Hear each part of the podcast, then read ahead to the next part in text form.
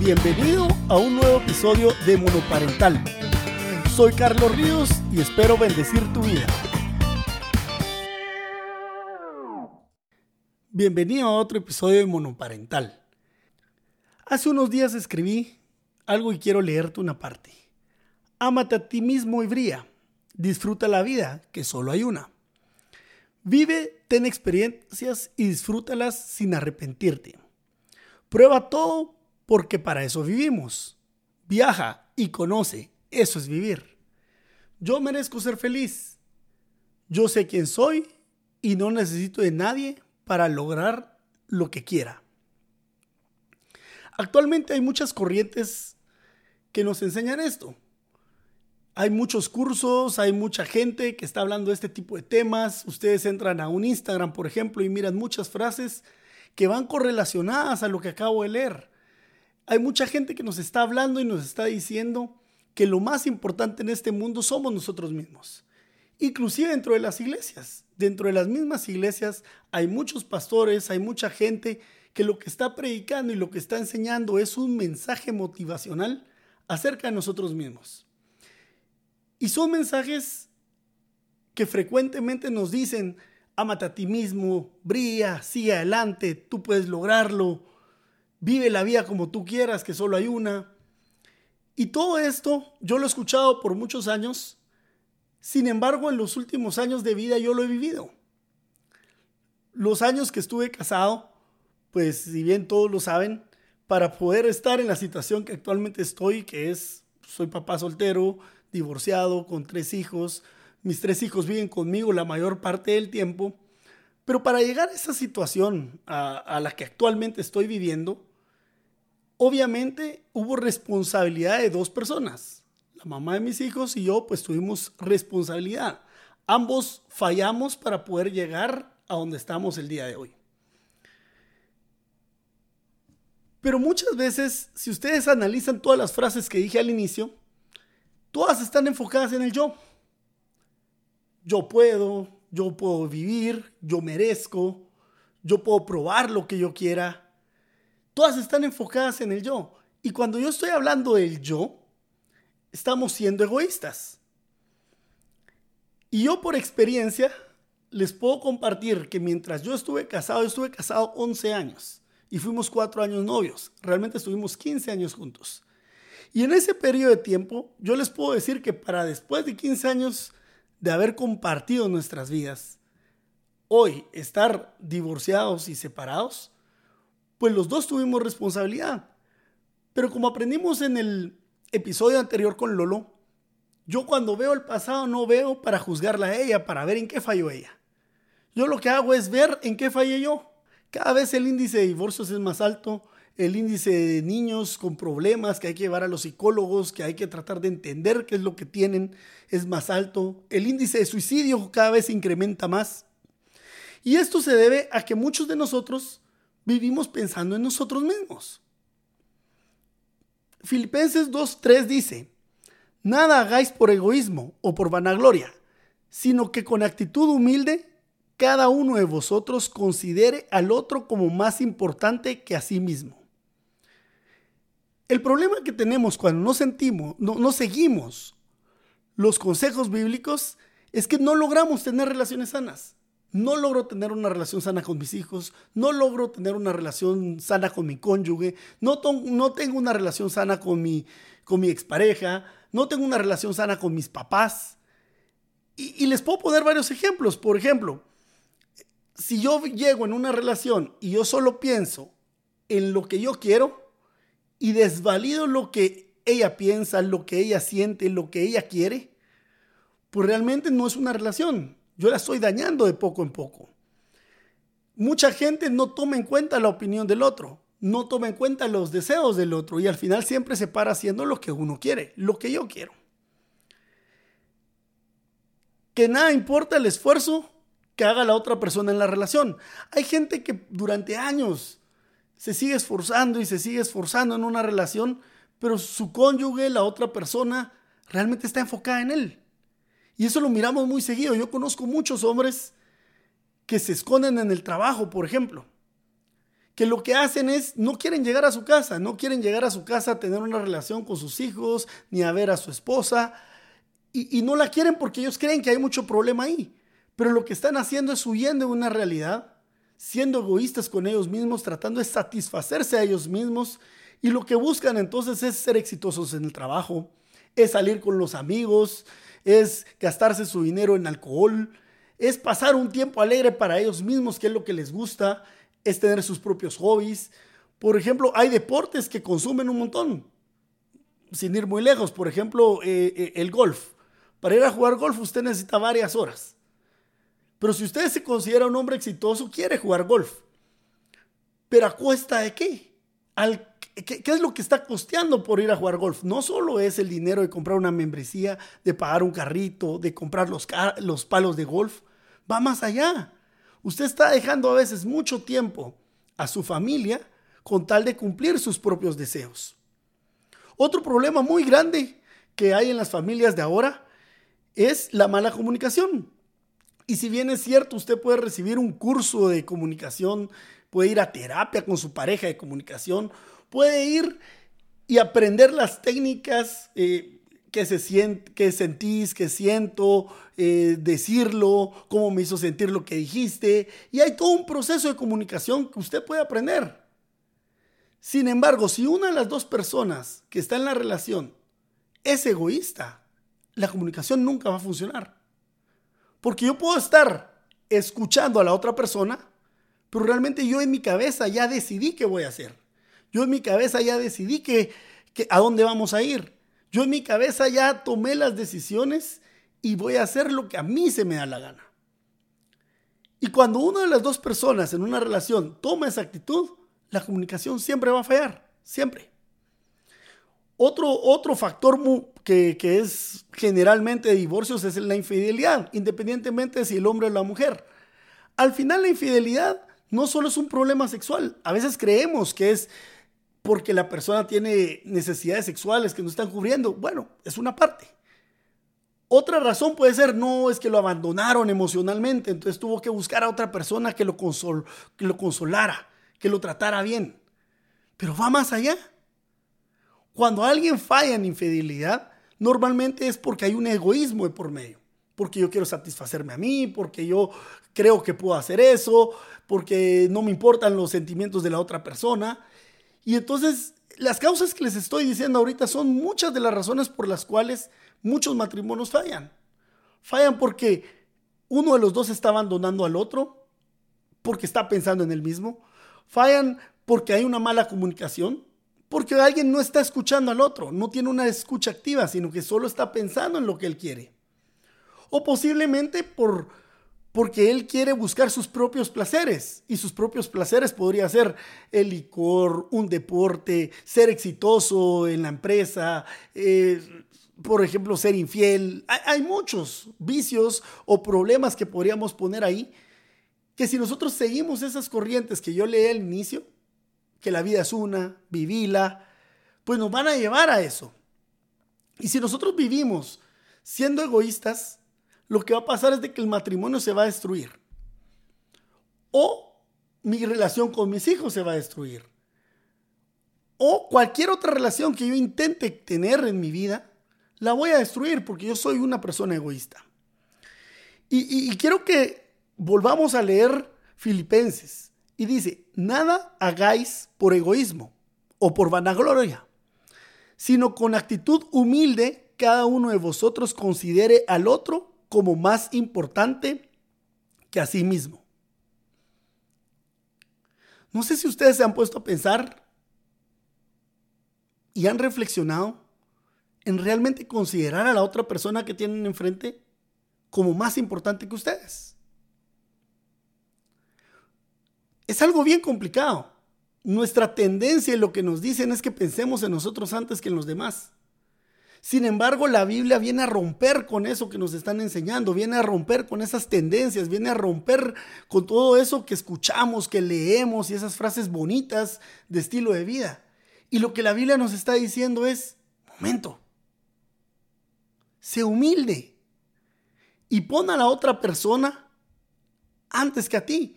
pon sus deseos antes que los tuyos, pon su forma de pensar antes que la tuya, escúchalo, tómalo en cuenta. Amigos, yo los invito a que apliquemos ese versículo en nuestra vida. Yo estoy seguro que si aplicamos ese versículo en nuestra vida y nosotros empezamos a actuar con humildad y no con egoísmo y empezamos a considerar a la otra persona como más importante que a nosotros mismos, estoy seguro que esos problemas que tienes hoy en tu familia, ya sea con tus papás, sea con tu esposa, sea con tus hijos, o, sea con, con la persona que estés ahorita saliendo, estoy seguro que se van a arreglar. Pero si yo regreso a esas frases que le leí al principio, habían frases como disfruta la vida, que solo hay una. Prueba todo porque para eso vivimos. Cuando yo me separé, bueno, al, principio cayó la pandemia, entonces no, la verdad es que estuve muy encerrado, me dedicaba a jugar juegos de mesa solo, con amigos virtualmente. Pero luego de eso, cuando se empezó a abrir el país, pues empecé a hacer nuevas amistades. Y un día en un restaurante, pues me topé a un amigo, bueno, no es amigo, es conocido realmente, que tal vez era unos 5, 7 años más pequeño que yo, que cuando yo era líder de jóvenes en la iglesia, eh, él llegaba, no frecuentemente, pero llegaba de vez en cuando al grupo y pues me escuchó predicar muchas veces. Cuando él me encontró en el restaurante, pues me dice, Carlos, que qué bueno verte, ahí te sigo en las redes, he visto que, que te separaste, pues, o que te divorciaste, pero espero que estés bien, he visto que has viajado, he visto que has hecho esto, y pues me alegro mucho de verte bien. Si te puedo dar un consejo, me dijo, proba todo lo que querrás probar. Ahorita que estás solo, haz lo que querrás, proba lo que querrás, que la vida solo es una. Pero al final de probar todo, eso fue lo que él me estaba diciendo, que probara de todo. Pero su conclusión fue, después de que hayas probado todo y de que hayas hecho todo lo que querrás hacer con tu vida, vas a regresar a recordarte todo lo que predicabas cuando eras más joven. Porque esa es la verdad. Otra de las frases que les comenté fue, vive, ten experiencias y disfrútalas. Viajar y conocer, eso es vivir. Yo merezco ser feliz. Son de las frases que escuchamos frecuentemente y, y cuando yo me quedé solo, la verdad es que aproveché el tiempo. Viajé, conocí, y, no quiere decir que estaba haciendo cosas malas. Por ejemplo, recuerdo, les puedo contar anécdotas muy alegres, les puedo recordar anécdotas donde me fui de viaje con amigos que acababa de hacer. Nos fuimos a Huehuetenango, la pasamos genial, conocimos lugares muy hermosos de Guatemala. Este, hacíamos bromas entre nosotros. O sea, fue un viaje espectacular donde no hubo ningún vicio, donde todo fue sano. Sin embargo, todo ese viaje centrado en mí, en complacerme a mí mismo. Luego me fui, por ejemplo, de viaje solo a otro de los lugares más hermosos de Guatemala, que es en Champey.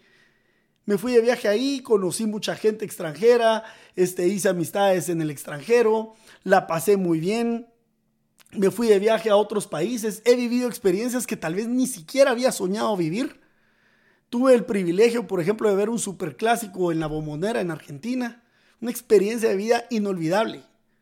Nunca voy a volver a vivir un ambiente como el que se vivía ahí. Bueno, espero sí, cuando el Señor regrese.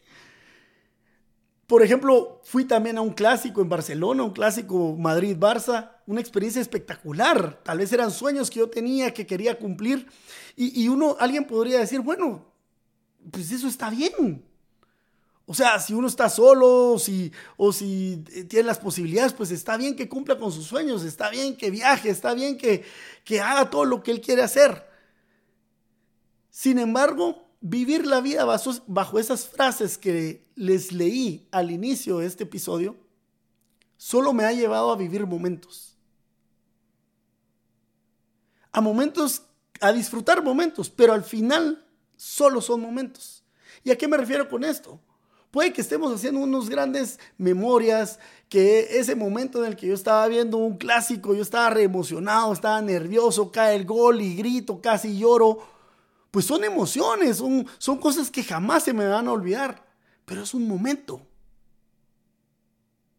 Luego ese momento de haber vivido esa emoción, de haber vivido eh, esos momentos inolvidables, ¿a qué regresamos? ¿A qué regresaba yo? Regresaba a la realidad. Regresaba a sentirme solo. Regresaba a tener complejos y a que mi mente me recordara todos esos complejos que tengo. Regresaba a llorar, a tener dolor, a sufrir. Regresaba la ansiedad de qué va a ser de mi futuro, de cómo voy a criar a tres hijos solos, de, de, los problemas económicos, de las deudas, de cualquier otro tipo de ansiedad que me pueda generar. Regresaba a la falta de identidad. Posiblemente tu identidad está en esas frases, tu identidad es en estar viajando, tu, tu identidad hoy la tienes puesta en ser alguien en el trabajo. Tu identidad posiblemente hoy está en tener muchos amigos. Pero ¿qué pasa después de esos momentos de amistad? ¿Qué pasa después de esos momentos de viaje? ¿Quién eres?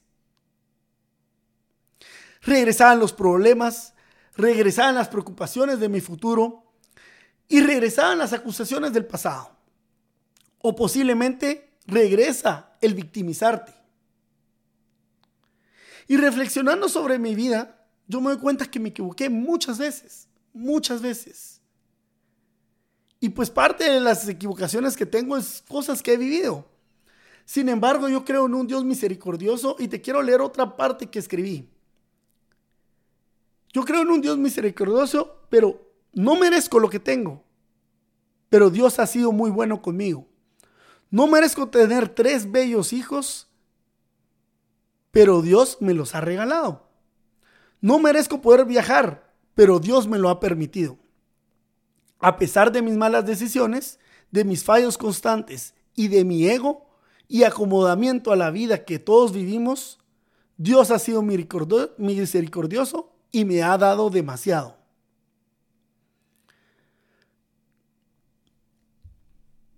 Hay momentos en la vida en los que nosotros tratamos de cubrir ese dolor, esa soledad, esa ansiedad, ese victimismo, ese pasado, con frases como, viví la vida es una, viajá, disfrutala. Pero no nos damos cuenta que lo que estamos haciendo es llenándonos de momentos, pero al final quedamos vacíos al final regresamos a esas lágrimas, a esa soledad, a esos problemas, a esos ataques de ansiedad que no te dejan en paz.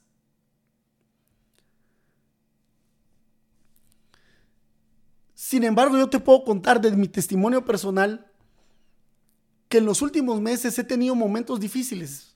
Mis hijos han estado enfermos mucho tiempo, llevamos, yo también he estado enfermo mucho tiempo. Hace unos meses mi hijo estuvo en el hospital una semana, la siguiente semana yo fui al hospital, a las siguientes semanas mi hijo eh, estuvo con fiebre cinco días.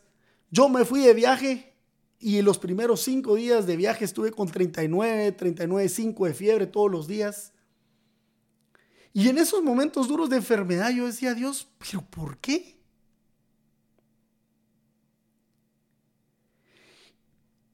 Estando de viaje, yo tomé una decisión uno de los días y dije, me voy a quedar encerrado. No, no voy a salir hoy. Me voy a quedar solo en el cuarto del hotel. Y lo que me puse a hacer fue orar. Me puse a buscar de Dios, me puse a leer la Biblia. Y este, este episodio nació en ese momento. Este episodio nació en esa reflexión de que posiblemente yo he vivido mi vida para mí, con mi ego, para satisfacer, para vivir momentos. Sin embargo, todo lo que he vivido no vale nada si no tengo a Jesús en mi corazón. No vale nada si yo no tengo un propósito de vida. Y hoy te quiero preguntar, independientemente de tu circunstancia, estés casado, seas mamá soltera, seas papá soltero, eh, estés bien endeudado, eh, tengas dificultad con tus hijos, no tengas el dinero para darles de comer el día de mañana, estés desempleado, no importa la circunstancia que estás viviendo hoy, yo te quiero preguntar si tú tienes claro cuánto vales y cuál es el propósito que Dios tiene para ti en tu vida. Porque el propósito de Dios no es llenar momentos, no es hacer momentos, no es tener vivencias, tener dinero. Hay otro pasaje que dice se los voy a leer. Está en Marcos 8, 34 al 38. Y dice, Entonces llamó a la multitud y a sus discípulos. Este fue Jesús que los llamó. Y les dijo, si alguien quiere ser mi discípulo, dijo, que se niegue a sí mismo, tome su cruz y me siga. Porque el que quiere salvar su vida la perderá, pero el que pierda su vida por mi causa y por el Evangelio la salvará. ¿De qué le sirve a uno ganar el mundo entero si se pierde la vida? ¿O qué se puede dar a cambio de la vida? Si alguien se avergüenza de mí y de mis palabras en medio de esta generación adúltera y pecadora, también el Hijo del Hombre se avergonzará de él cuando venga en la gloria de su Padre con los santos ángeles. Yo quiero que le pongamos atención a las palabras de Jesús. Primero Él nos llama a que nos neguemos a nosotros mismos. Y eso es totalmente contradictorio con todo lo que he hablado en este episodio. Es totalmente contradictorio con pensar en yo ser feliz, en yo viajar, en yo hacer momentos, en yo ser el mejor, en vivir la vida para mí. Es totalmente contradictorio. Jesús nos está diciendo, niéguense. Negate a esos deseos. Negate a lo que querés hacer. Toma tu cruz y seguime. Que sigamos a Jesús. Ese es el primer consejo. Pero el, versículo 35 en Marcos 8 me impresiona porque dice, porque el que quiera salvar su vida, la perderá. Pero el que pierda su vida por mi causa y por la del Evangelio, la salvará. Y tal vez hoy tú estás tratando de salvar tu vida, llenándola de momentos, llenándola de actividades, llenándola de planes, llenándola de viajes, llenándola de amigos, pero llenándola de dinero, de trabajo, de empresas, de ser exitoso. Pero si tú estás tratando de llenar tu vida para ser feliz con todo eso, Jesús lo que te está diciendo es que posiblemente tu vida la vas a perder. Y después dice, pero el que pierda su vida por mi causa y por el Evangelio, la salvará. Yo no sé si tú tienes claro por qué estás en esta tierra? ¿Por qué estás viviendo lo que estás viviendo? Y en esos momentos difíciles para mí de salud, de crisis, yo es, yo, el Espíritu Santo me recordó por qué fui creado yo. ¿Por qué estoy yo en esta tierra? Y yo escribí esto. Yo nací para poner a Dios como la prioridad uno de mi vida. Yo nací para servir a Dios. Yo nací para enseñarle a mis hijos que la vida sin Jesús no es nada. Y aunque tengan todo lo demás o crean en cualquier otra cosa, si no tienen a Jesús, no son nada. Yo nací para amar a mi esposa, como Dios me ha amado a mí. Yo nací para ayudar a la gente, para cuidar a la gente y para aconsejar y estar presente en su vida. Nací para tener amigos. Nací para predicar y para influenciar a la gente, para que la gente crea en Jesús y vea algo diferente y pueda conocer a un Dios verdadero. ¿Para qué naciste tú? Yo te invito a que el día de hoy reflexiones, te tomes un momento para orar, te tomes un momento para buscar al Señor y le pidas al Espíritu Santo que te recuerde para qué naciste tú. ¿Naciste para hacer dinero? ¿Naciste para tener amigos? ¿Naciste para viajar y conocer el mundo? O como dice aquí las palabras de Jesús, naciste para perder tu vida por causa de Él y predicar el Evangelio. Te invito a que esta noche reflexionemos, o esta mañana, cuando estés escuchando este episodio, y que le pidas a Dios que te regrese ese sentir, que te regrese esa visión por la cual Él te creó. Él te formó en el vientre de, de tu madre, dice los salmos. Él te hizo con un propósito. Y aunque hoy estés viviendo circunstancias muy complicadas, el Señor tiene un plan perfecto para tu vida y Él te quiere usar. Si necesitas ayuda, si estás viviendo una circunstancia muy complicada, por favor escríbenos. Estamos para servirte. Podemos ponerte en contacto con algún pastor, con algún psicólogo, psicóloga. Vamos a lanzar un, un, curso para sanar nuestras heridas muy pronto y los, los invitamos a que todos participemos. Te invito a que escuches los demás episodios, porque estoy seguro que Dios quiere bendecir tu vida. Recuerda, guardando tu corazón, vives en paz. Hasta la próxima.